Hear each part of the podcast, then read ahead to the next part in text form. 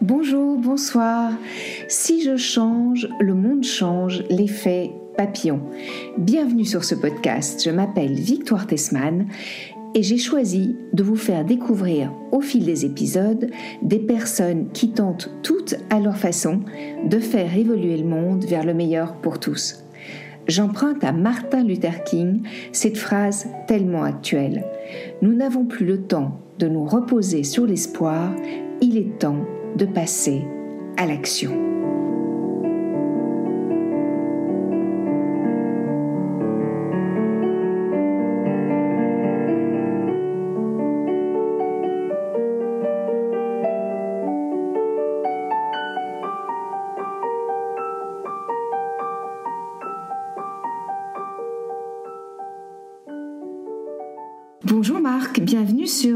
Change, le monde change, l'effet papillon. Salut Victoire.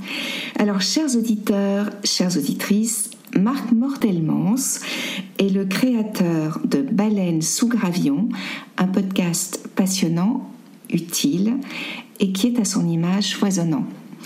Comme de mon point de vue, on n'est jamais mieux présenté que par soi-même, Marc, je te pose les questions que je pose à chaque fois. Qui es-tu? Que fais-tu? Quelle est ta vie? J'ai bien aimé l'adjectif foisonnant. Je pense que ça fait référence à ma coiffure, évidemment. Euh, alors, qui es-tu euh, Où vas-tu euh, Où vais-je Dans quelle étagère Chère Victoire, ça va être difficile à résumer comme ça en deux phrases. Tu n'es pas obligé de le faire en deux phrases. D'accord.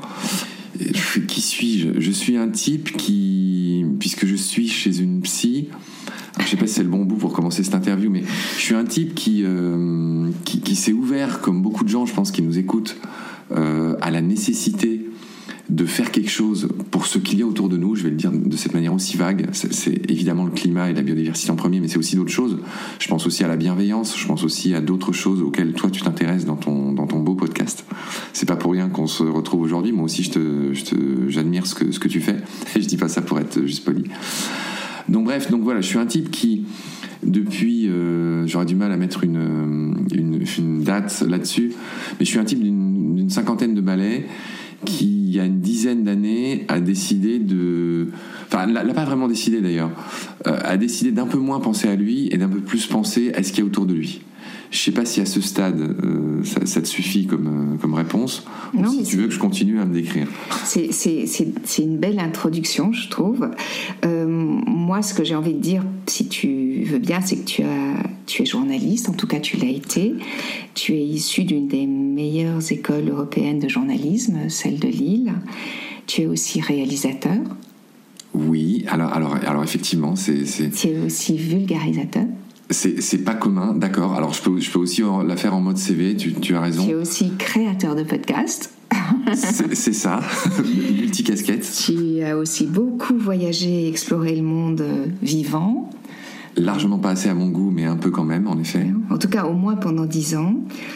Tu es passé de journaliste à professeur et guide de plongée dans différentes contrées du monde et pas des moindres. Moi, par exemple, le Costa Rica, les Galapagos, tout ça, ça le Honduras, j'ai failli vivre, ça m'interpelle, la mer Rouge. Et puis, tu as été aussi, tu es passé des profondeurs de la mer au, sommet, tu, es, tu étais euh, guide d'expédition dans les Andes. Qu'est-ce qui motive un grand saut comme ça dans une autre forme de vie pendant dix ans? Alors une suite de grands sauts, en effet, tu, as entièrement raison. Moi j'ai eu le contraire, du, enfin je, parle de moi au passé comme si j'étais en train de rédiger mon, épitaphe. Euh, effectivement, euh, tu, me fais à nouveau remarquer que ma vie c'est une suite de grands changements et une suite de choses qui est loin d'être linéaire. C'est ni bien ni mal, mais c'est vrai que c'est différent de beaucoup de gens qui, ont une vie. Enfin, encore une fois, il n'y a pas de notion de, bien, de mal là-dedans, mais, mais, la plupart des trajectoires des gens est, moins accidentée que la mienne, moins louvoyante. Euh, je, pense que le moteur numéro un de ma vie, c'est la curiosité. C'est un peu bébête ce que je dis, mais c'est la qualité que je me reconnais, c'est une des rares qualités que je me reconnais, et c'est la qualité que je prise le plus chez les autres. Et je pense que sans curiosité, on ne fait pas grand-chose dans, la vie. Euh, voilà.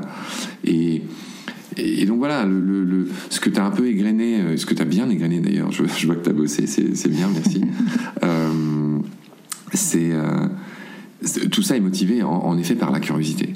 C'est-à-dire que quand j'ai Déjà, j'ai fait plusieurs cycles d'études différents. C'est-à-dire que, en effet, j'ai fait, une, école de journalisme que j'aime beaucoup, qui s'appelle l'ESJ euh, de Lille, qui est la plus ancienne, qui a été créée en 1924. Je le glisse au passage. Où, euh, voilà, enfin, c'est clairement, j'adore cette école pour plein de raisons. Euh, ne serait-ce que parce qu'elle est à Lille déjà. Elle n'est pas à Paris, tu vois. Donc, elle est déjà un peu excentrée. Et ça, ça c'est riche, je trouve, parce, parce que le Nord m'a beaucoup rappelé ma Lorraine natale. Tu vois, là, je, suis aussi très digressif, je pars déjà dans une direction. Mais pour en revenir à la, curiosité comme moteur, euh, d'autres pourraient qualifier ça d'indécision aussi. Euh, tu vois, enfin, il y a toujours deux manières de, regarder quelque chose. Et euh, moi, j'ai commencé après, mon bac, qui était à l'époque un bac D, qui n'existe plus, hein, mais qui était un bac, un mix de, maths et de biologie. Euh, j'ai fait ce qu'on appelle l'agro, c'est-à-dire un maths sup maths p, enfin version agro. Euh, et, alors je vais, vais pas, enfin si, si, on commence comme ça, ça va durer trois heures ton podcast, mais mais ce que je veux dire, c'est que ça m'a pas plu euh, au point que et puis après j'ai eu la bêtise de faire sup SP, alors que tous mes, copains qui qui n'étaient pas dans leur élément sont partis en sup, mais moi comme un idiot, je suis resté, j'ai rempilé une deuxième année. Ça, a été un peu horrible euh, pour, pour mille raisons que je me sens pas trop le temps de, de, te mhm. raconter là, mais mais toujours est-il que voilà, il y, a eu un, une première coupure, je ne sais pas comment dire, une première pas de doigt dans mon chemin, bim, tu vois, déjà là, euh, euh, il y a eu un, choix qui a été fait. J'ai pas, voilà, pas continué euh, en, en agro, comme on dit, donc pour devenir ingénieur agronome, et j'ai bifurqué vers quelque chose de complètement différent. J'ai bifurqué vers l'archi, l'architecture. Et là, c'est pareil, c'est un cycle. Alors, moi, il y a beaucoup de cycles de deux ans dans ma vie, y compris mes histoires d'amour. je te glisse ça au passage. Tu connais le roman de. Je crois que c'est Beck BD qui a écrit un roman. Alors, je, je, me rappelle jamais. trois ans. Si c'est trois ans ou deux ans, voilà. Mm-hmm. Selon moi, c'est deux. Bon, lui, il dit trois, mais c'est pas mm-hmm. grave. Euh, au final, c'est un peu ça. Et c'est pas quelque chose que j'ai choisi, mais c'est ce cycle de deux ans j'ai pas d'autres exemples à te donner, mais c'est un cycle, y compris en biologie, qui, est, qui est assez commun finalement. Mhm. Je trouve que c'est un cycle de vie assez, assez intéressant. Encore une nouvelle digression. Mais j'en reviens à mon parcours erratique. Euh, donc Archie, c'est pareil. Au bout de deux ans, je me suis rendu compte que c'était pas pour moi. Il a fallu deux ans pour que je me rende compte que la seule, la matière que j'aimais le moins dans, dans, les foisonnantes matières qu'on nous proposait, c'est-à-dire euh, l'histoire de l'art, l'histoire de l'architecture, euh, bien d'autres choses, la matière que j'aimais le moins, c'était projet, architectural, qui malheureusement était la matière principale, tu vois, donc euh, il y avait il y avait un problème. Donc j'ai arrêté. Ensuite, un peu sans savoir trop comment rebondir, je me suis mis à la fac. Donc j'ai fait à la fac et à la fac j'ai fait deux cycles différents parce que euh, comment dire j'avais beau être erratique j'avais quand même envie j'avais quand même une soif de savoir à cette époque que, qui a sans doute été la plus intense de ma vie. C'était vraiment à l'époque j'avais une soif d'apprendre qui que, que j'ai moins aujourd'hui. Mais mais j'étais vraiment ce qu'on appelle un rat de bibliothèque. C'est-à-dire que euh, quand j'ai découvert la graphologie, par exemple, j'ai lu plusieurs livres là-dessus. Je, tu vois, je suis devenu une sorte d'expert en quelques semaines de, la graphologie, juste parce que ça m'intéressait. Et j'ai eu plein de passions comme ça. Euh, tu, vois, je, raconte quelque chose aux, auditeurs. Tu es quelqu'un d'extraordinairement bienveillant. Quand je suis arrivé, euh, il y avait déjà tout qui était prêt sur la table. Et en plus, tu m'as offert un petit carnet. Mmh. Et, tu, ne sais pas à quel point tu me fais plaisir parce que effectivement, j'ai une centaine de carnets chez moi. Je, fais, je remplis des carnets depuis j'ai 18 ans. Et c'est pas tant des journaux où je raconte euh, ma vie. C'est pas un journal intime. J'y note tout ce que je ne veux pas oublier. C'est-à-dire des résumés de films, des mots de vocabulaire d'autres langues, euh, des anecdotes, des blagues que me font mes amis. Euh, des phrases que je chope au vol, des schémas de comment tu te balades dans tel ou tel endroit, tu vois. Euh, ce genre de, Donc bref, donc m'offrir un carnet, c'est vraiment un des plus beaux cadeaux que tu puisses me faire. Bon, au, passage. Et j'en suis ravie que l'intuition ait été juste alors. un beau petit carnet avec des oiseaux à la. J'ai oublié le nom de cet artiste qui, à la échère, mm. qui, intrique des, des formes entre elles. Oui. Et, je te finis vite pour finir la question euh, sur, sur ce côté erratique. Donc voilà, à la, fac, j'ai fait un double, euh, un double DUG, ça s'appelait à l'époque, et j'ai fait un DUG euh, allemand, donc langue et civilisation et culture d'allemand. Donc je suis très germanophone, fil, ce que tu mhm. veux, et ça m'a d'ailleurs beaucoup servi dans ma vie, de, le fait de parler allemand. Euh, et euh, d'un autre côté, j'ai fait quelque chose qui s'appelait Culture et Com, et qui était un fourre-tout dans lequel j'ai mis des choses aussi variées que suédois, euh, histoire du cinéma, le concept de l'utopie de, de, Platon à Thomas More, enfin, tu vois, des, trucs assez improbables. Qui, qui, sont encore en soi, qui, illustrent cette espèce de curiosité insatiable que, j'avais à l'époque. Voilà, et ça, ça a duré deux ans. Péniblement, j'ai eu un des deux nugs. Et, voilà. Et là, à partir de là, j'ai fait les concours des écoles de journalisme et par beaucoup de chance, j'ai eu le, celui de Lille. Voilà. Et c'est comme ça que j'ai commencé à, devenir journaliste ou, malgré tout, c'est le fil conducteur de ma vie. C'est là que j'ai commencé à travailler comme journaliste dans plein d'endroits différents euh, et je le suis toujours. Voilà. Oui, et d'une certaine manière, c'est, ça répond bien à ta curiosité naturelle d'être journaliste, puisque c'est aller s'informer, aller découvrir, aller non? Ah, c'est mais complètement. C'est évidemment. finalement tu es arrivé là où presque où tu devais être et où tu pouvais te déployer. C'est un des rares métiers que rétrospectivement je, pouvais faire, puisque je suis quelqu'un. Tu vois, on l'a dit tout à l'heure, il, y, a toujours deux côtés à, une médaille. Et, moi j'aime bien ma curiosité, je l'aime bien chez les autres, mais elle est aussi, elle charrie, euh, je dirais des choses qui sont moins, euh, moins faciles à vivre. je m'ennuie vite par exemple. Et, tu vois, c'est aussi un défaut. C'est-à-dire, je, je persévère pas dans beaucoup de choses. Et c'est aussi un défaut. Tu vois, paradoxalement, le seul, un, des rares, euh, je ne sais pas, une des rares entreprises dans laquelle j'ai persévéré, c'est précisément mon podcast, mhm. qui est très agréable et qui est passionnant à faire. Mais tout à l'heure, avant de, avant de brancher le micro, je, je, te disais, je suis aussi très fatigué parce que tu, tu, tu le sais, je, je, fais que ça. En plus, j'en fais quatre, j'en fais pas un. Et, c'est vraiment comme des bébés. C'est-à-dire que je suis capable de me relever la nuit pour corriger une erreur. Ou, et, donc tout ça fait que je suis très fatigué. Et comme tu le sais bien, euh, ça ne nous rapporte rien, ou très peu. Enfin là, il y a, enfin, en tout cas pas de manière directe. Et donc, euh, j'aime ces, bébés, mais euh, enfin voilà, j'ai l'impression d'être papa à 50 balais, tu vois, et du mmh. coup, c'est difficile à, à, assumer. Donc, merci pour tout ça, Marc. Tu, tu tu es rentré de ces explorations parce que tu t'ennuyais? Ah, c'est bien, je vois que tu adaptes tes questions à ce que je suis en train de dire. Euh, alors oui, il y a un peu de ça. En fait, c'était, euh, il y avait plusieurs raisons. Mhm. tu n'es pas obligé de tout nous dévoiler si tu n'as pas envie de tout nous dévoiler. Hein, non, non, non, il n'y a, aucune, y a aucune indiscrétion. Euh, non, non, c'est une, une, une, bonne question, j'y réponds. alors, autant que je me souvienne, si tu veux, j'ai beaucoup voyagé dans ma vie. Je ne le fais plus pour, justement pour. Euh, enfin, ça paraît encore une fois un peu bébête, mais c'est sincère pour des raisons euh, purement euh, bah, écologiques. Mhm. C'est-à-dire. je comprends. En effet, ça fait une paire d'années. Quand je dis une paire d'années, ça, doit faire, je sais pas, plus de dix ans que ouais, j'arrête de, courir aux quatre coins du monde en prenant l'avion. Ça, c'est certain.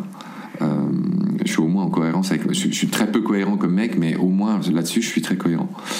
Et donc, autant que je me souvienne, euh, j'ai toujours été content de partir. Enfin, j'avais soif, j'étais curieux de partir, et j'ai aussi été toujours content de rentrer. Euh, voilà. Et pour ce qui est de mon dernier grand voyage que je qualifierais de toute ma parenthèse euh, sud-américaine, parce que j'ai vécu pas loin de six ans au Chili, un de mes plus grands regrets de mon vie, j'étais à quelques mois d'avoir la nationalité chilienne, d'avoir un passeport chilien. Et j'ai malheureusement raté ça. Et c'est une, une coquetterie que j'aurais adoré avoir, avoir deux passeports, tu sais, et notamment avoir la nationalité chilienne. Bon, bref. Et quand je suis rentré du Chili, il y a, il y a pas loin de dix ans maintenant, ouais, je suis rentré pour plusieurs raisons. Euh, je pense que pour moi, c'était la fin d'un cycle. Euh, Ces fameux cycles qui accompagnent ta vie. En effet. Je m'étais dit que je voyagerais de 30 à 40 ans. J'avais envie, je n'avais pas envie de voyager euh, vieux. Euh, ce que font beaucoup de gens. Et encore une fois, je ne me dis pas que c'est mal ou quoi, mais moi, j'avais envie de voyager jeune. Mhm. J'avais envie de voyager curieux, j'avais envie de voyager en forme physique et morale, j'avais envie de voyager neuf, j'avais envie de voyager sans a priori. Donc bref, c'est pas vraiment quelque chose que j'ai décidé, mais c'est plus ou moins quelque chose que ben, si que je m'étais dit. Et j'avais lu ça dans un roman, je sais plus lequel. J'avais trouvé que le concept était intéressant. Et donc en effet, et, je, l'ai payé cher. C'est-à-dire, tu parlais d'école de journalisme tout à l'heure. Aujourd'hui, tous mes amis qui ont fait le EJ sont rédacteurs en chef de telle ou telle émission ou réalisateurs de je sais pas quoi, etc. Mais, euh, mais en effet, quand tu pars 10 ans de France, c'est un des aspects un peu, un peu pendables de la France. C'est-à-dire qu'en France, il y a beaucoup de choses euh, qui sont dues à ton statut apparent social et à tes diplômes. Je vois que tu fais oui de la tête. Et c'est quelque chose qui est nul. C'est quelque chose qui n'a pas cours euh, dans les pays anglo-saxons, par exemple. Beaucoup de gens le disent. Je vois que tu le sais. Euh, et j'adore mon pays. Hein. C'est aussi une des raisons. Tu vois, je suis encore parti dans une énorme digression. Tu me demandais pourquoi je suis parti. Donc je reviens à ta question. Et oui, je suis rentré parce que c'était la fin d'un cycle, c'était la fin de mon fameux cycle. Je pars dix ans euh, jeune, prendre ma retraite à l'envers à l'étranger, me gonfler de d'altérité, d'autres choses. Donc ça, ça c'était la fin de ce cycle. Et j'étais aussi un peu fatigué d'être guide de montagne. C'est quand même une activité assez, assez fatigante physiquement. Hein. Et puis, j'avais grimpé euh, les montagnes que je voulais grimper. c'est un peu bête, mais j'étais arrivé au plus haut sommet, euh, au toit des Amériques, que je guidais. Et donc euh, voilà, c'était la fin d'une espèce de mission que je m'étais fixée, on va dire aussi physique. Et puis je t'avoue que j'en avais un peu marre de trimballer des gens, d'être un train touriste comme on dit dans le métier. Mhm. J'ai été, j'ai été guide de, de, tourisme, dans, que ce soit en plongée ou en haut des montagnes, euh, pendant pas loin de 10 ans de ma vie, parce que c'est ça qui me faisait vivre hein, pendant ces, ces, voyages. J'étais guide, euh, je pratiquais mes langues, je parle quatre langues, c'est aussi une de mes grandes passions, les langues dans la vie. C'est-à-dire que j'en avais marre d'être avec des gens que j'avais pas choisis pour faire des choses assez difficiles. Euh, tu sais, faire, faire une expédition d'un mois, c'est pas facile. Et d'être la nounou de gens qui sont pas nécessairement mes amis, ça a fini par me fatiguer. Donc voilà, donc une autre raison pour laquelle euh, c'était la fin du cycle. C'était accessoirement la fin euh, d'une histoire d'amour avec ma copine chilienne. Bon, voilà, ça arrive. Autre raison qui, qui fait que, alors j'ai presque honte de la mettre que maintenant, mais mon père à l'époque a eu un, j'appelle ça un petit cancer, mais il était malade et je me mmh. sentais loin de lui. Il se trouve qu'il voilà, il s'en est remis. Euh, il y a eu rémission totale et donc j'en parle sans. Enfin, mais j'étais gêné à l'idée d'être loin de mon père à l'époque. Euh, donc je crois que ça fait la quatrième raison. Et il y en a une cinquième que j'ai oubliée. Ah, bien sûr, euh, la cinquième, c'est que la France me manquait. C'est-à-dire que autant j'ai adoré tous ces pays où j'ai vécu, autant la culture française, la bouffe française, J'habitais au Chili, qui est le grand pays du vin. Donc le vin français me manquait pas. Mais, mais la bouffe, par contre, française me manquait prodigieusement. Euh, et puis la culture, beaucoup de choses, même Paris. Quand je suis parti euh, pour tous ces voyages, euh, Paris m'énervait, enfin le bruit, l'esprit parisien, enfin beaucoup de choses m'énervaient. Mais quand je suis rentré, je suis rentré avec un regard neuf sur Paris, c'est-à-dire que je pouvais, dans mes trajets, me perdre dans des rues que je connaissais pas et découvrir des, maisons que j'avais jamais vues ou des tu vois et un, regard toujours pareil euh, maître mot la curiosité donc euh, dans ces errances puis un autre maître mot c'est l'errance volontaire aussi toi qui es psy, euh, enfin, je, suis à peu près sûr que tu dois connaître ce, concept, ce, proverbe qui dit que peu importe le voyage, pourvu que l'horizon soit vaste. Le maître mot. Merci Marc de, tout ça, de tous ces partages. En 2012, donc tu reviens en France, tu redeviens journaliste et en mai 2020, tu publies le premier épisode de Baleine sous gravillon. Alors oui. C'est un podcast que tu dédies au vivant et tu dis ce podcast raconte le vivant pour nous réconcilier avec tout le vivant J'espère que ces interviews faciliteront la compréhension, la connaissance, la prise de conscience, de responsabilité et in fine le passage à l'action. Chacun peut faire sa part s'il le souhaite. Je suis évidemment, évidemment totalement en accord avec tes propos puisque cette façon de réfléchir a donné naissance à un livre en ce qui me concerne et à ce podcast dans lequel tu es aujourd'hui euh, pour mon plus grand bonheur. Mais toi, comment t'es venue l'envie de consacrer un podcast au monde vivant? Et pourquoi ce titre? D'accord, alors tu es comme moi, hein, tu poses des questions à tiroir. non, c'est très bien, j'adore ça. Euh, alors j'essaye de répondre dans l'ordre. Euh, on, va peut-être évacuer la question du titre assez vite. Alors, euh, en tant que journaliste, et en tout cas artisan, alors dis, mais artisan du mot, c'est un mot que j'aime bien. tu sais, on, me disait à l'école de journalisme que alors il y, a, deux grandes, deux grandes, comment dire, catégories. Tu as le journalisme qui s'oppose à la com. Parce que j'ai fait beaucoup de com dans ma vie. Hein. T'as dit que j'étais réalisateur, mais j'étais pas réalisateur de films de cinéma, j'étais un réalisateur de films de com. Enfin, de, de, je sais pas comment appeler ça, de, de ce qu'on appelle le film corporate. Et j'ai beaucoup aimé faire ça d'ailleurs. C'était à l'étranger, c'était dans d'autres langues. Et en fait, mais euh, juste pour être clair, la différence entre le, journalisme et la com, c'est que pour la com, on te paye. Quand tu fais du journalisme, enfin, tu es évidemment payé. Mais voilà, la différence entre le journalisme et la com, pour moi, elle est simple. D'ailleurs, j'ai fait les deux. Euh, c'est dans un cas, tu es payé, dans l'autre, non. Donc, tu vois, dans, un cas. Euh, et puis aussi, tu dois te plier au message que, veut faire la personne qui Oui, dans un cas, tu promeus un produit ou une action, et dans, et dans l'autre, tu informes. C'est ça. C'est intéressant d'y réfléchir, je trouve. Il n'y en a pas un qui est pendable et l'autre qui est noble. Hein. C'est pas ce que je suis en train de dire. Encore une fois, j'ai fait les deux avec beaucoup de bonheur d'ailleurs. Bon, bref, une des grandes dichotomies, c'est ça. C'est la différence entre le journalisme et la littérature, qui est très intéressante aussi. Il y a une formule qui résume ça très bien. C'est que euh, le journalisme, euh, enfin, le jour d'après, euh, où le journal est publié, ça sert à emballer le poisson. un journal. La littérature, c'est quelque chose que, dont, dont, tout le monde a l'intuition, c'est quelque chose qui a vocation à rester dans le temps. Euh, et là encore, il y a une question de noblesse et, dont je ne suis pas persuadé. Euh, donc voilà, moi, pour moi, le journalisme est un genre noble. Je suis fier d'être journaliste hein, et je me prends souvent des. C'est aussi une des professions les plus détestées en France, surtout ces dernières années, euh, Covid et compagnie. enfin, les, je trouve que les journalistes ont bon dos, si tu veux. Mm. C'est un, thermomètre qui est assez facilement cassable ou, passable de main en main et pour dire que si, que ça.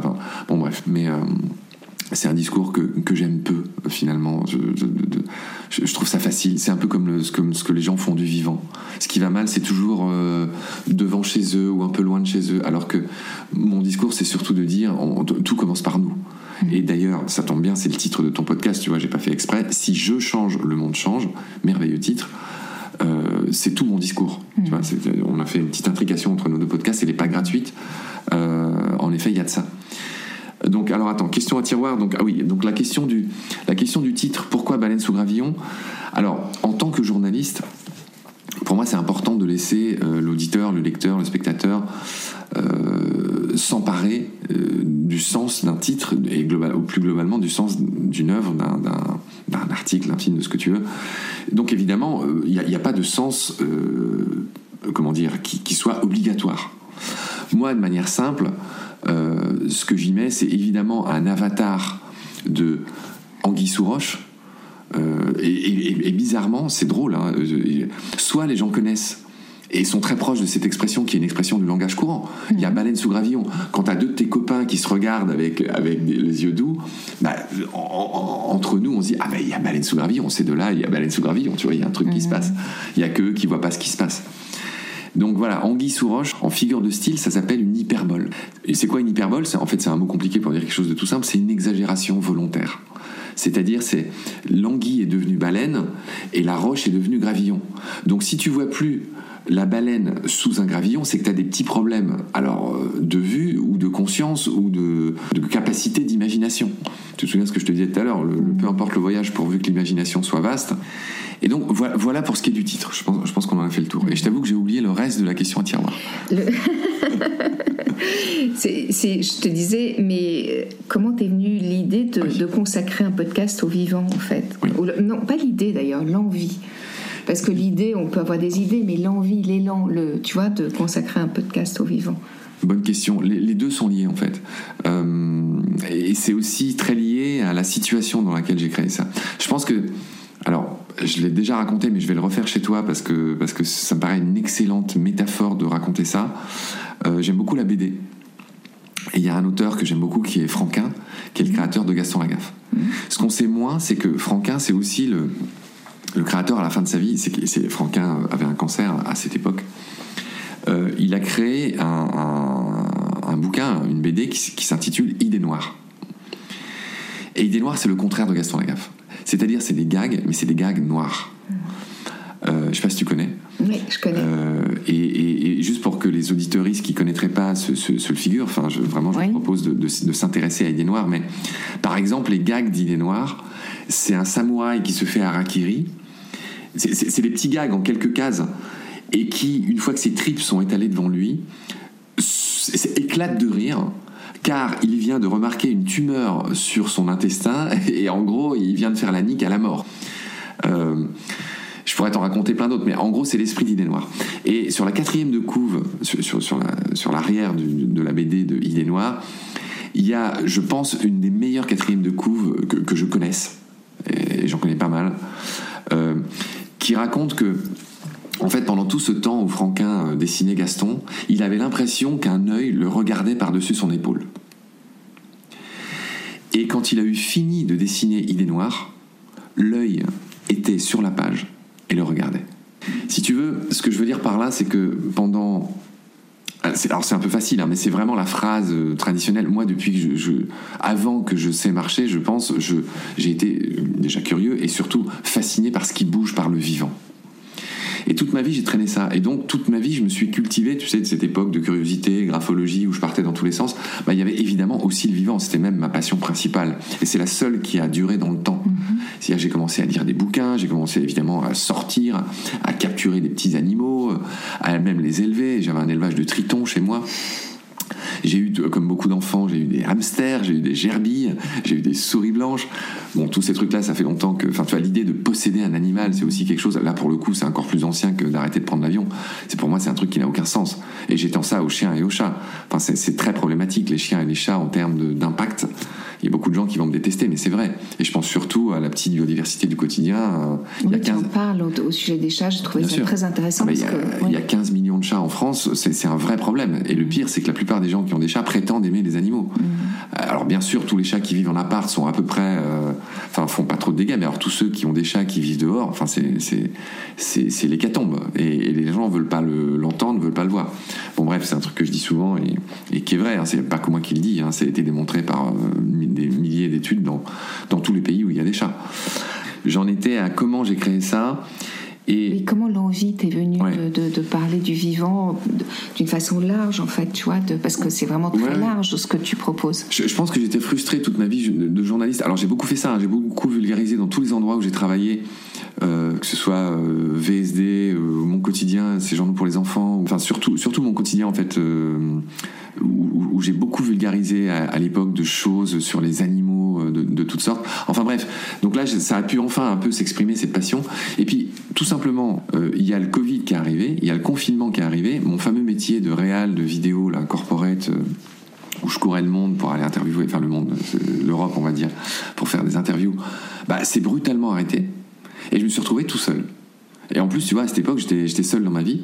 Et, donc, pour moi, et comme beaucoup de gens, hein, le confinement a été un enfer. C'est-à-dire que cette fameuse curiosité qui est le moteur de ma vie, alors là, pour le coup, quand, quand, quand tu es, confiné chez toi et que tu plus que ton écran, ton, ton Internet, heureusement qu'il restait ça d'ailleurs, parce que là, là, pour le coup, c'était une balle dans la tête directe. Hein.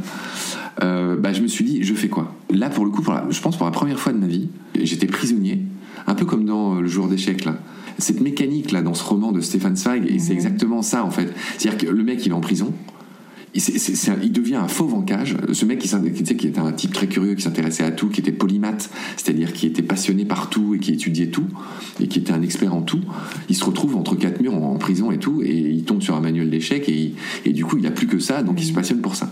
Bon bah moi c'est pareil. Euh, et donc là j'étais obligé de, trouver quelque chose pour, pour, pour, pour, ne pas mourir euh, de, intellectuellement, et même, même tout court. Et donc vraiment, pendant des jours, je me suis dit, mais qu'est-ce que je pourrais faire pour, enfin, pour alimenter cette espèce de, feu de curiosité? Et puis voilà, puis j'ai mis du temps hein, et je me suis dit euh, bah, pourquoi tu crées, tu créerais pas quelque chose ou si ou ça? Et puis vu que j'écoutais beaucoup de podcasts à l'époque et puis que je suis passionné par la voix, par ce média, euh, par, par sa facilité, tu vois, c'est un des rares médias que tu peux faire en faisant entre guillemets autre chose. C'est-à-dire tu peux écouter un podcast en conduisant.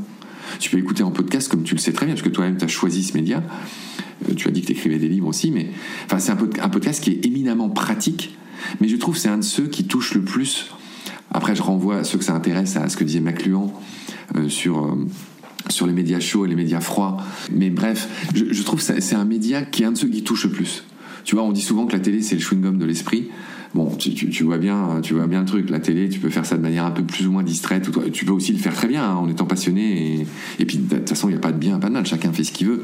Mais mais voilà, le podcast comme la radio hein, d'ailleurs. Sauf que le podcast, c'est une sorte de radio qui se serait libérée de ses, de ses attaches et, que tu pourrais emmener partout avec toi. Oui, c'est un peu les nouvelles radios libres en fait. Voilà, bien sûr. Et, tu vois, alors les, radios libres d'antan. En tout, en tout cas, ce qui t'a donné envie euh, de, de, de, créer ce podcast, c'est à la fois ta passion pour le vivant et à la fois cet ennui insupportable, indicible presque, qui t'a donné envie de dire des choses et qui t'a amené à créer ce podcast, non? Ah mais complètement, bien sûr. Euh, clairement, carrefour de bah, euh, prisonnier euh, à l'ennui chez lui prisonnier et cette, cette rivière intérieure que je, qui, qui, coule, c'est une très mauvaise métaphore, depuis, depuis que je suis môme en fait. et, et puis je dirais une troisième raison.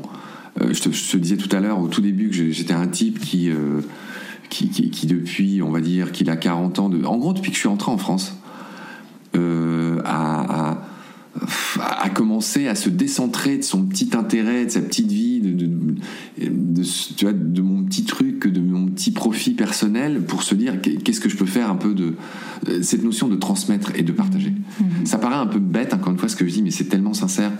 Euh, moi, moi, personnellement, je trouve pas ça bête, je trouve ça, je trouve ça justement sain et, et, et formidable. En, en, septembre 2021, donc, Baleine sous Gravillon a été rejoint par trois petits frères. Euh, alors, tout à l'heure, quand tu m'as expliqué, c'était plus tout à fait ça. C'était a été rejoint par un, un frère et puis deux deux petits frères.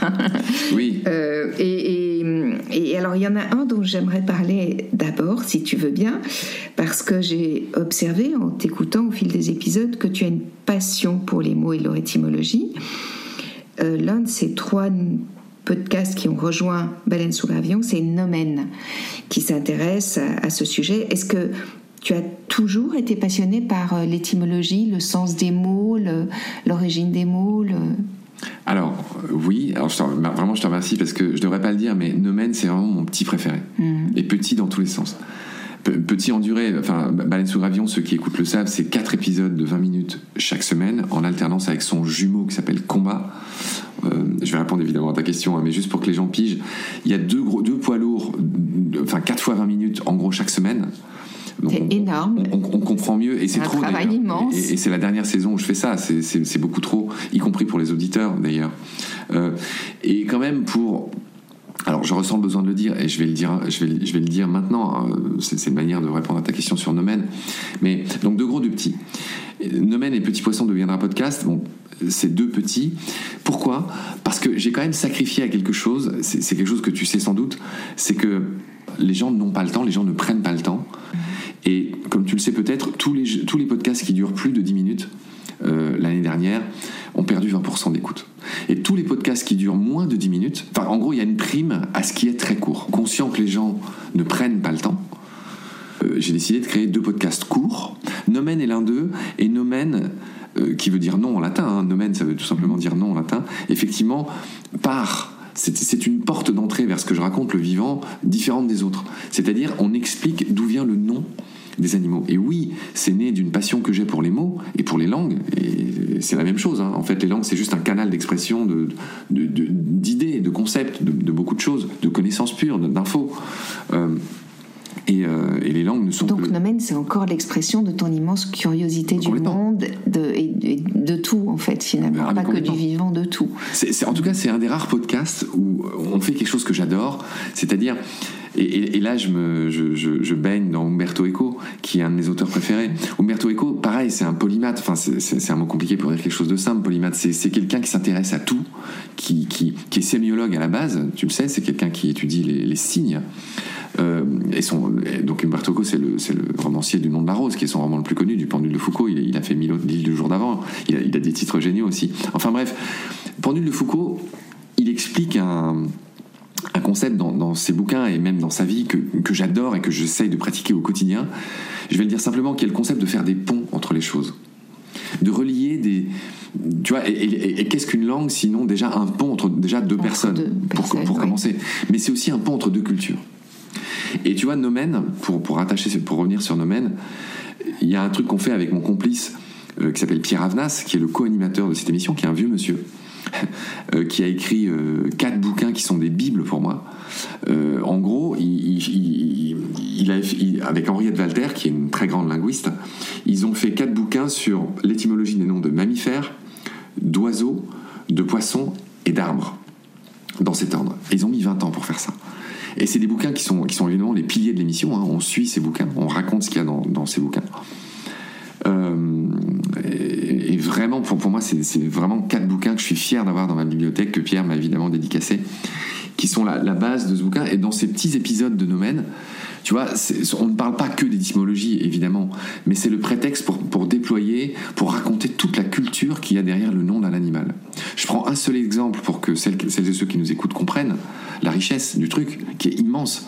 Euh, c'est que par exemple, le tout premier épisode est consacré au renard. Rien que le renard, c'est un voyage dans l'histoire et dans les langues qui est juste fabuleux. J'essaie de te le faire en quelques phrases. Euh, le renard, jusqu'au XIIe siècle, au Moyen Âge, en, français de cette époque, il s'appelait le goupil, qui était euh, une, dérivée, si j'ose dire, euh, de vulpes en latin. Le nom scientifique du renard, c'est vulpes vulpes. Bon. Et donc vulpes est devenu goupil, euh, c'est un peu le, cheminement des langues qui veut ça, voilà, du, latin au français. Mais brutalement, au XIIe siècle, il y a une œuvre qui, a conquis l'Europe, qui s'appelle, et qui est célèbre, qui est le roman de renard, qui est né aux Pays-Bas d'ailleurs, le pays de mes ancêtres et puis dont la France s'est emparée. Et ce roman a eu un succès fou à l'époque où les livres étaient évidemment pas aussi répandus qu'aujourd'hui, mais il y avait aussi toute une tradition orale, etc. Bref, et le personnage, enfin un des personnages principaux du roman de Renard, évidemment il est dans le titre, c'est le renard. Et ce nom en fait est un prénom. Il vient euh, du germanique, euh, Ragin, hard, Pierre explique ça mieux que moi, mais Ragin, c'est tout ce qui est conseil, hard, c'est fort, fort en conseil, rusé. Donc ce prénom, qui a donné Reinhardt en allemand, Reginhardt, Raginhardt, renard en français, euh, ça veut juste dire le rusé en fait. Et c'est ce qui est illustré dans le roman. Et ce roman a tellement plu que, que les gens, pour désigner l'animal, ont, utilisé ce prénom, ce nom de personnage. Et c'est quand même une histoire qui n'est pas commune mm. dans, dans, le fait de nommer les animaux. Et, voilà, c'est une histoire, il y en a mille. L'histoire de cachalot est intéressante aussi, surtout la version anglaise, anglaise Sperm Whale. Parce qu'en en fait, les, les, les, Anglais, les marins anglais qui ont nommé les cachalots Sperm Whale, la baleine à, sperme finalement, pensaient que, que ce liquide qu'il y avait dans son, ce qu'on appelle son melon, qui est rempli de ce qu'on appelle le spermacétie, était le liquide séminal, était du sperme. Donc tu vois, ce podcast explore les erreurs magnifiques aussi. Parce que c'était fautif de penser que ce truc blanc qu'il y a dans la tête du cachalot, bah, c'était du sperme. Bah non, en fait, c'était une espèce de graisse qui sert à, justement à utiliser son sonar, etc. Et donc, dans ce podcast, c'est un voyage, tu as compris, dans les langues, qui sont ce pont que j'explique, mais aussi dans l'histoire, à travers l'histoire que je viens de raconter de, de l'erreur des marins anglais, la géographie, à travers juste la culture, les expressions du français, etc. etc. Donc voilà. Et, ma question suivante, merci beaucoup Marc, parce que c'est passionnant tout ça. ma question suivante, c'est Combat et Petit Poisson. Euh, deviendra podcast, qui sont les, deux autres. Combat, comme tu l'as dit, c'est un peu le jumeau de Baleine sous gravillon et Petit Poisson, le, petit frère. Moi, je me suis demandé pourquoi tout ça n'avait pas pu rester dans le giron de Baleine sous gravillon. Alors, Victoire, alors encore une belle question à tiroir, mais qui est essentielle. Euh, il y a deux raisons principales que j'essaye de résumer. Il y a d'abord une raison éditoriale.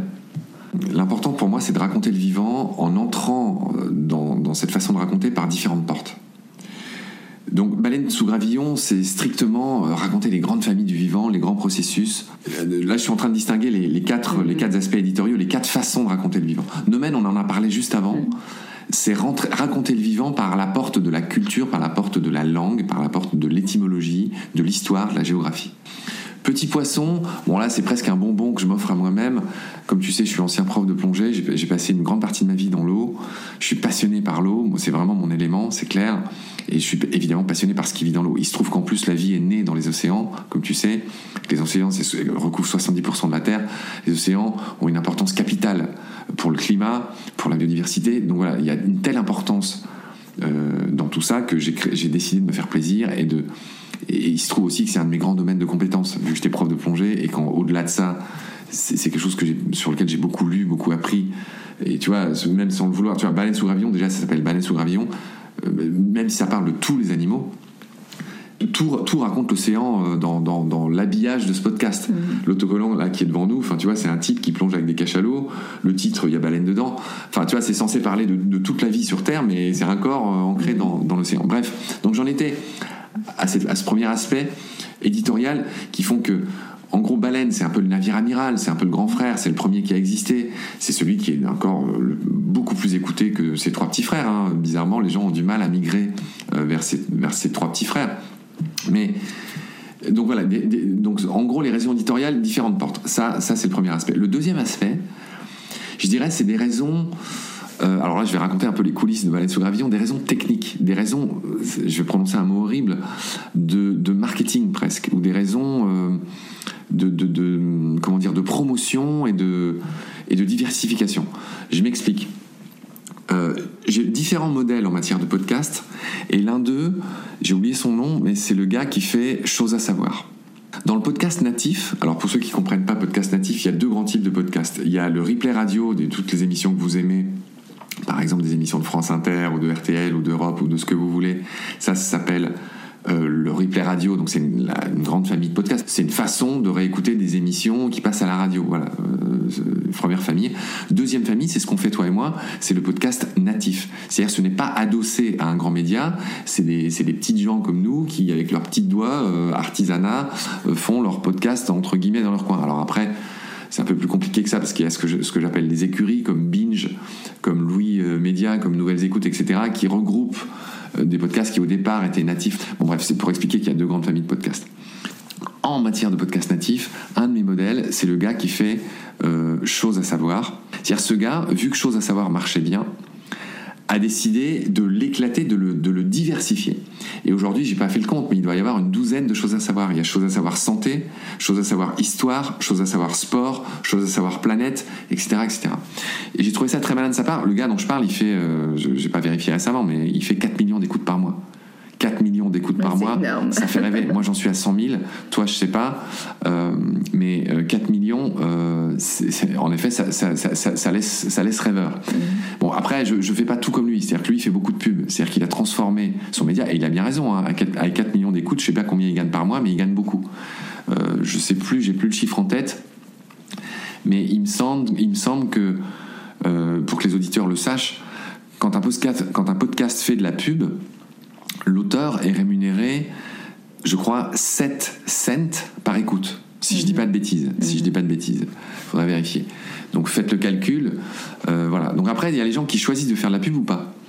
Moi, je l'ai un tout petit peu fait, mais je, pour l'instant, je choisis, je continue. Je suis un peu bête parce que je gagne, ça fait deux ans et demi que je gagne presque rien.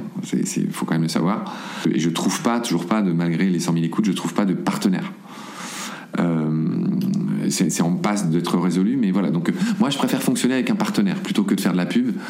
Euh, en tant qu'écouteur de podcast, qu'auditeur, ça me gêne. Oui, moi, ça me gêne aussi. Je, respecte ceux qui le font, hein, évidemment. Il y a une grande bienveillance dans le milieu du podcast, donc je tire le, euh, sur personne. Chacun fait ce qu'il veut. Moi, j'aime pas la pub. Je respecte mes collègues et les consoeurs, les confrères qui le font. Il n'y a pas de problème.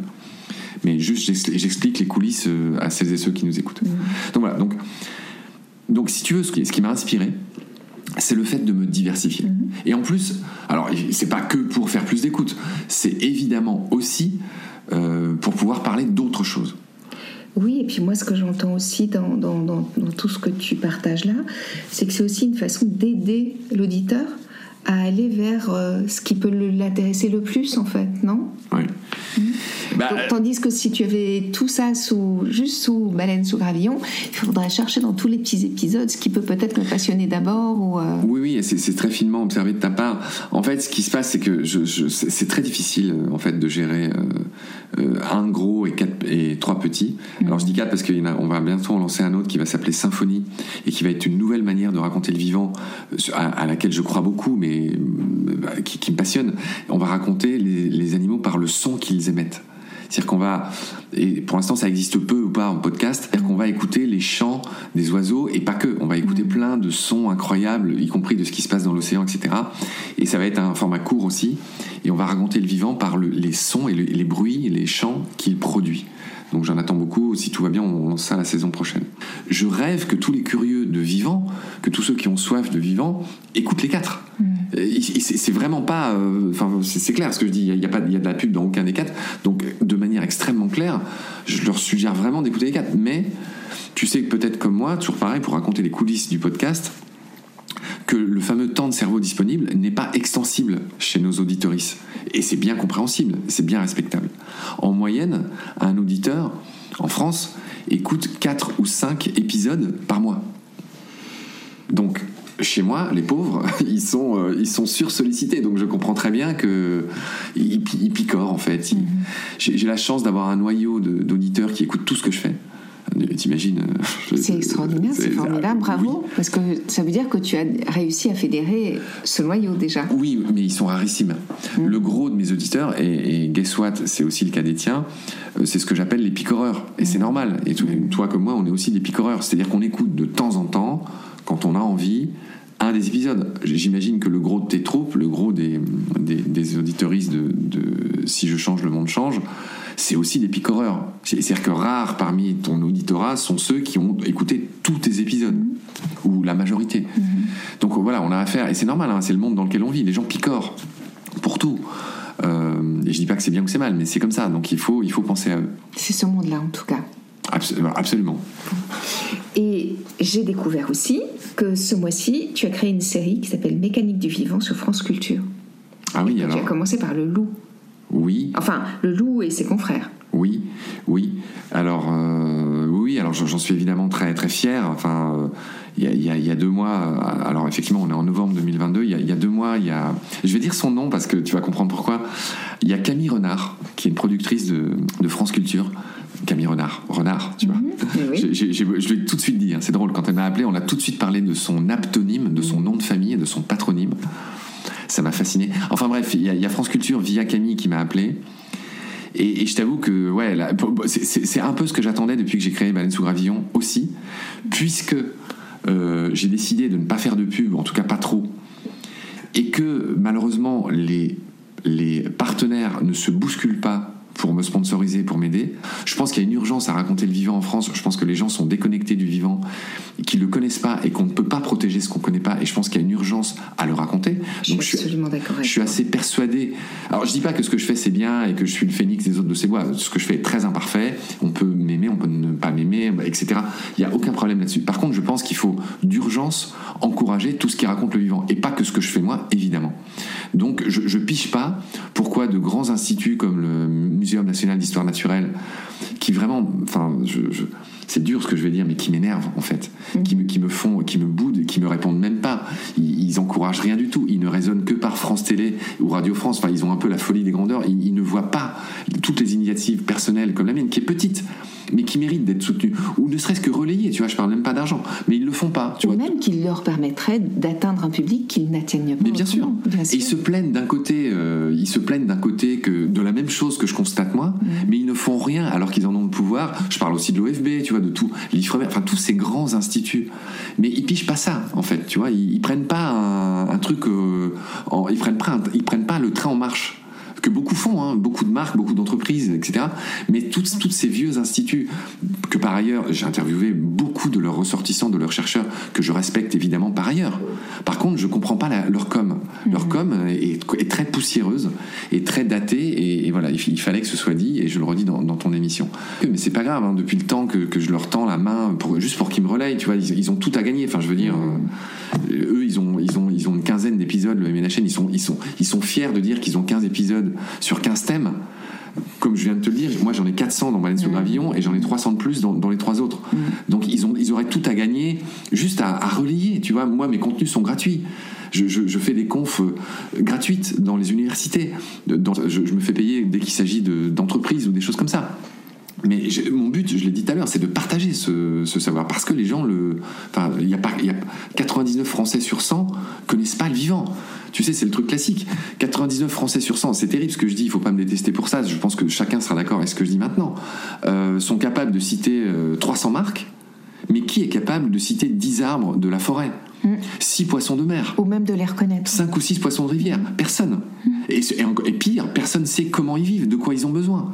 Quand des gens ont, la chance d'avoir des hirondelles chez eux, euh, la majorité d'entre eux, en France, soit détruisent les nids, soit, dans le meilleur des cas, appellent des, des assos qui ont, qui ont bon dos, et enfin, je trouve ça horrible, euh, pour leur dire euh, il y a des oiseaux qui chient sur ma façade, ça, fait moche, on fait comment pour m'en débarrasser? Parce que c'est vrai que malgré tout, il faut quand même dire que les gens ont de plus en plus conscience qu'il y a un problème, et de plus en plus conscience qu'il faut aider le vivant. Bien sûr que la majeure tu vois, partie des gens on va dire, like sur leurs réseaux sociaux toutes les initiatives qui défendent le vivant, le finning des requins ou la surpêche, tout ça, bien sûr, tout le monde est d'accord pour dire que c'est pas bien. Chasseurs, etc. Mais au-delà de ça, Qu'est-ce qu'ils font? Qu'est-ce qu'ils font? Oui, pourquoi, pourquoi ils continuent à tondre leur pelouse Pourquoi ils continuent à avoir autant de chats? Ou en tout cas, la tondre d'une certaine manière. Pourquoi? Et j'en fais partie, hein, je ne me, me mets pas au-dessus de la mêlée. Pourquoi ils continuent à bouffer autant de viande? Mm. La, viande, chacun qui s'intéresse un tout petit peu à ce qui se passe sur Terre doit comprendre que le fait de continuer à bouffer de la viande, c'est un vrai problème. Mm. C'est, tu vois, on peut pas se prétendre euh, vaguement intellectuel, on peut même pas se prétendre ami de la nature, expression un peu euh, en continuant à, tu vois, bah, prendre l'avion deux trois fois par an pour aller en vacances, ah, c'est terrible ce que je dis. Mais là, pour le coup, euh, euh, il y, a, des gens que j'adore qui le font, et etc. Mais, on peut, enfin, tu vois, à un moment donné, il faut, quand même juste être un, tout petit peu en cohérence avec, ce qu'on fait. Et tu peux pas liker des trucs, tu vois, c'est donner bonne conscience à peu de frais de liker les posts que, que je peux faire ou d'autres sur LinkedIn ou des trucs comme ça je vais pas me faire que des copains aujourd'hui chez toi. Mais à un moment donné, euh, tu vois, tous ceux qui disent oui, mais la transition, il faut prendre le temps ou quoi, on, est dans une telle urgence.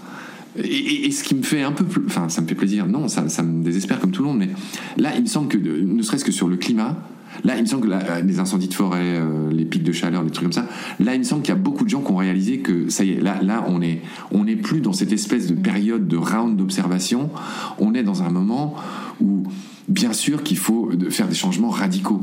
Et ces changements nous concernent tous. Mm. Euh, c'est évident. Donc il n'y a plus de demi-mesure. En effet, je, pense, je crains que la plupart des gens, c'est terrible, non, non, sont pas du tout conscients euh, de, la, de la gravité de la situation euh, de ma petite boutique à moi, ma petite boutique, de mon énorme boutique qui concerne la, biodiversité. C'est évident. Et ça, ça commence chez eux, ça commence dans leur jardin, ça commence dans nos jardins, ça me concerne aussi, évidemment. Je suis moi-même, j'ai moi-même beaucoup d'efforts à faire, hein, je, pas au-dessus de la mêlée, mais ça nous concerne tous, tu vois.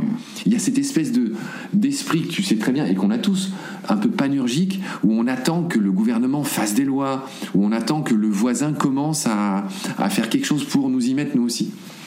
Je t'écoute, je vois tes paroles parce que je suis, je, je le dirais peut-être pas avec les mêmes mots, mais je dirais la même chose. Et d'ailleurs, j'ai été personnellement très touchée par ce que tu partages lors de certaines interviews quand tu parles de ton lien aux animaux et aux végétaux qui était déjà très présent quand tu étais enfant. Ça me touche d'autant plus que moi, j'ai été une petite fille reliée, émerveillée aux animaux et aux autres règnes euh, du vivant.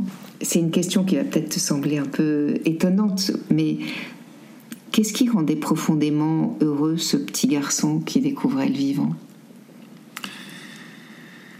Euh. Et qui, à mon avis, a constitué l'homme que tu es aujourd'hui, mais ça, ça m'intéresserait de savoir ce qui rendait vraiment heureux ce petit garçon. Alors, je, je, pense, je pense que ça a évolué je pense que ça a évolué. C'est-à-dire que, tu te souviens tout à l'heure, j'ai dit j'étais passionné par tout ce qui bougeait. Oui. Euh, quelqu'un que j'ai beaucoup aimé m'a dit une fois, m'a fait ce compliment que, qui est un des plus beaux qu'on m'ait fait. Elle m'a dit, en ayant l'air de se moquer de moi, que euh, je serais capable de rester trois heures à observer un brin d'herbe en effet, il y, a un peu de ça. Et moi-même, je suis très copain et je, ne suis pas du tout unique euh, en la matière. C'est-à-dire que, comme tu l'imagines, je suis très copain avec beaucoup de naturalistes. Ban Avion a fait son petit chemin euh, dans, pas mal de cercles. Et, euh, et tu vois, un des plaisirs de faire cette émission, c'est qu'elle m'a permis de rencontrer tellement de gens, mhm. tellement de, grands naturalistes, hein, de très grands vulgarisateurs, mais aussi de gens pas connus. Mais en tout cas, beaucoup de gens passionnés par le vivant. Et on a tous ça. On a tous cette passion pour ce qui vit, pour ce qui palpite, pour ce qui bouge. Euh, mais ce qui a changé chez moi, tu te souviens, je t'ai dit, quand j'étais môme, j'avais des hamsters, j'avais des, tritons, je faisais des espèces d'élevage. J'avoue même que j'ai fait des choses horribles. À, un moment, j'ai essayé de capturer des oiseaux, tu sais, avec ces pièges. Euh, comment dire, qui ressemblent à des pièges à là, avec, deux demi-cercles qui se rabattent. Euh, et pour ne pas tuer l'oiseau, parce que ce qui m'intéressait c'était juste le capturer, j'avais mis du, coton euh, sur les barres en fer pour ne pas tuer l'oiseau. Je sais pas si tu comprends le. Oui, oui, je vois très très bien. Et, le truc n'a pas fonctionné, et ça a quand même tué l'oiseau. J'ai fait ça une fois dans ma vie, et c'est un des pires crimes que je me. J'ose même pas raconter les autres, mais j'ai fait beaucoup de bêtises dans ma vie, euh, de ce point de vue-là. Et voilà, et parce que en fait, ce qui m'intéressait, c'était de posséder. Euh, ce vivant. C'était d'avoir, c'était de réussir à le capturer. Et je pense que c'est un, c'est un travers, j'ose le dire, euh, qu'ont par exemple les chasseurs. Tu vois, les chasseurs, ils disent qu'ils aiment le vivant, la plupart d'entre eux. Mais chez eux, ça va jusqu'à le toucher. Et pour le toucher, ils ont besoin de le tuer. Et je parle beaucoup des chasseurs, notamment dans, Combat, et je fais partie de ceux qui, qui dénoncent. Euh, je, suis assez radical. Hein. Je, pense que les chasseurs ont, foutent beaucoup de choses en l'air. Euh, comme tu le sais, il y a 80, pas loin de 90 espèces qui sont chassables en France.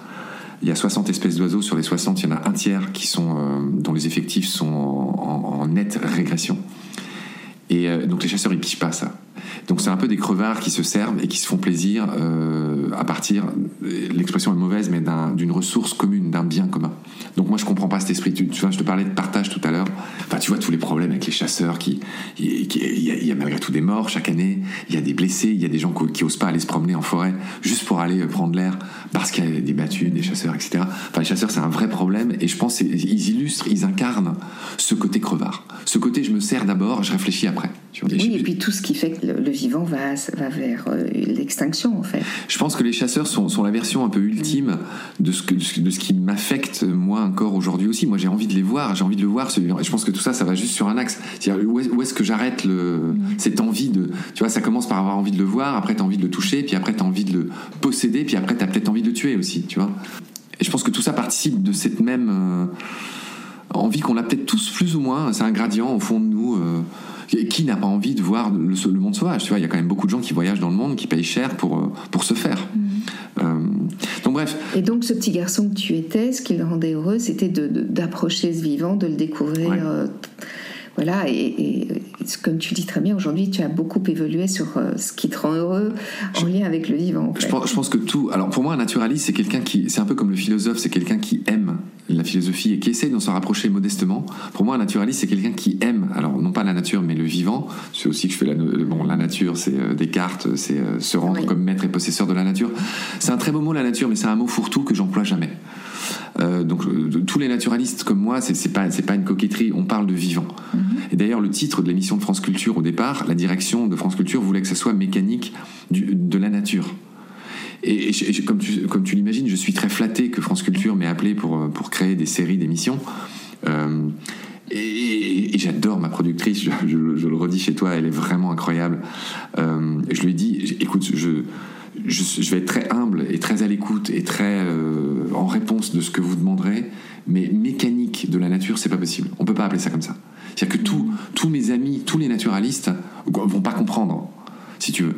Donc ils ont heureusement ils ont accepté que ça que ça devienne mécanique du vivant. On, a souvent ce problème, hein, tu vois, c'est ça, qui est bien d'en faire du podcast natif, c'est que tu es à la fois euh, t'es Dieu, enfin dans le sens où tu choisis tout ce que tu fais. Tu choisis ton titre, tu choisis ta photo, tu choisis les thèmes de tes épisodes, etc. Là, à France Culture, bah, je, évidemment, je peux pas tout choisir. Comme dit mon père, au patinage, tu as les figures libres et les figures imposées. Mm. Et puis aussi, euh, France Culture, ils ont voulu que ce soit moi qui raconte et que l'invité, il soit, ça soit pas vraiment un invité, mais que en gros, ce soit du, du, du 80-20. Je parle 80% du temps et l'invité 20% j'aurais, pour tous ceux qui écouteraient ces émissions, je m'empresse de dire que j'aurais largement préféré que ce soit l'inverse. Parce que moi, ce que j'aime faire, comme toi d'ailleurs, euh, c'est interviewer des gens. C'est là qu'est ma force. C'est là qu'est mon savoir-faire. Moi, je prétends pas être du tout aussi euh, sachant que les gens que j'invite dans mes podcasts. Bon, là, il se trouve que France Culture a voulu ça pour des raisons que je comprends par ailleurs, pour des raisons d'unifier les récits. Donc, euh, on en était à comment Je ne réponds pas à tes questions, je digresse beaucoup trop et je te prie, et je prie les auditeurs de bien vouloir m'en excuser. Mais, mais pour reprendre ce que tu disais sur sur, sur comment c'est né, enfin, cette. Euh, comment ce petit, qu'est-ce qui rendait heureux ce petit garçon? Et tu nous l'as très bien exprimé, c'est-à-dire que tu as expliqué que d'abord, c'était une curiosité de voir finalement comment fonctionnait, comment, comment s'approcher, comment, comment toucher, comment. Euh, tout, ça, en fait, c'était c'était un regard très questionnant, très curieux, et, ça t'a fait évoluer vers la personne que tu es aujourd'hui, qui aujourd'hui a plus envie d'essayer de comprendre et de regarder de loin que de toucher et de, et de posséder. Voilà, voilà la fin de cette première partie de l'épisode consacré à ce magnifique podcast qui s'intitule Baleine sous gravillon, créé par Marc Mortelmans et son équipe ce fut un vrai bonheur que de rencontrer Marc, qui est vraiment un passionné du vivant. J'ai dû scinder l'épisode parce que c'était impossible de ne pas tout vous dévoiler. Comme l'épisode aurait fait deux heures, j'ai préféré en faire deux parties, l'une d'un peu plus de presque une heure et l'autre un petit peu moins longue. Je sais qu'il est plutôt cohérent de faire des épisodes qui ne dépassent pas les 15 minutes, mais ceux qui suivent, si je change, le monde change, ont observé que mes conversations avec les invités sont tellement passionnantes que c'est très difficile pour moi de réduire leurs propos. Je préfère vous laisser découvrir ce qui est échangé dans la globalité. À bientôt pour ce cette deuxième partie d'épisode.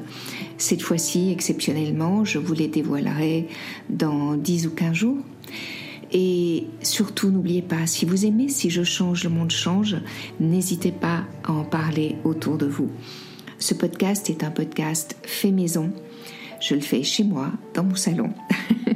Et c'est un véritable bonheur. Parfois, il n'y a pas de régularité dans les épisodes. Euh, Là, par exemple, ça fait bientôt trois semaines que je n'ai pas mis un épisode, simplement parce que j'ai aussi une vie professionnelle et que malheureusement, je n'ai pas toujours le temps de faire le montage, enfin de tout faire pour que vous puissiez euh, écouter ces épisodes tous les 15 jours. Je vais peut-être d'ailleurs passer à tous les mois pour être certaine d'avoir le temps et d'être dans une forme de régularité. Voilà, je vous souhaite de très belles, très très belles fêtes de fin d'année.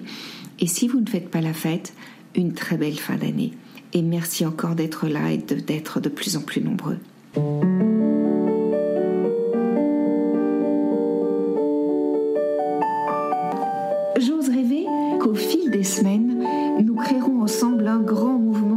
呀。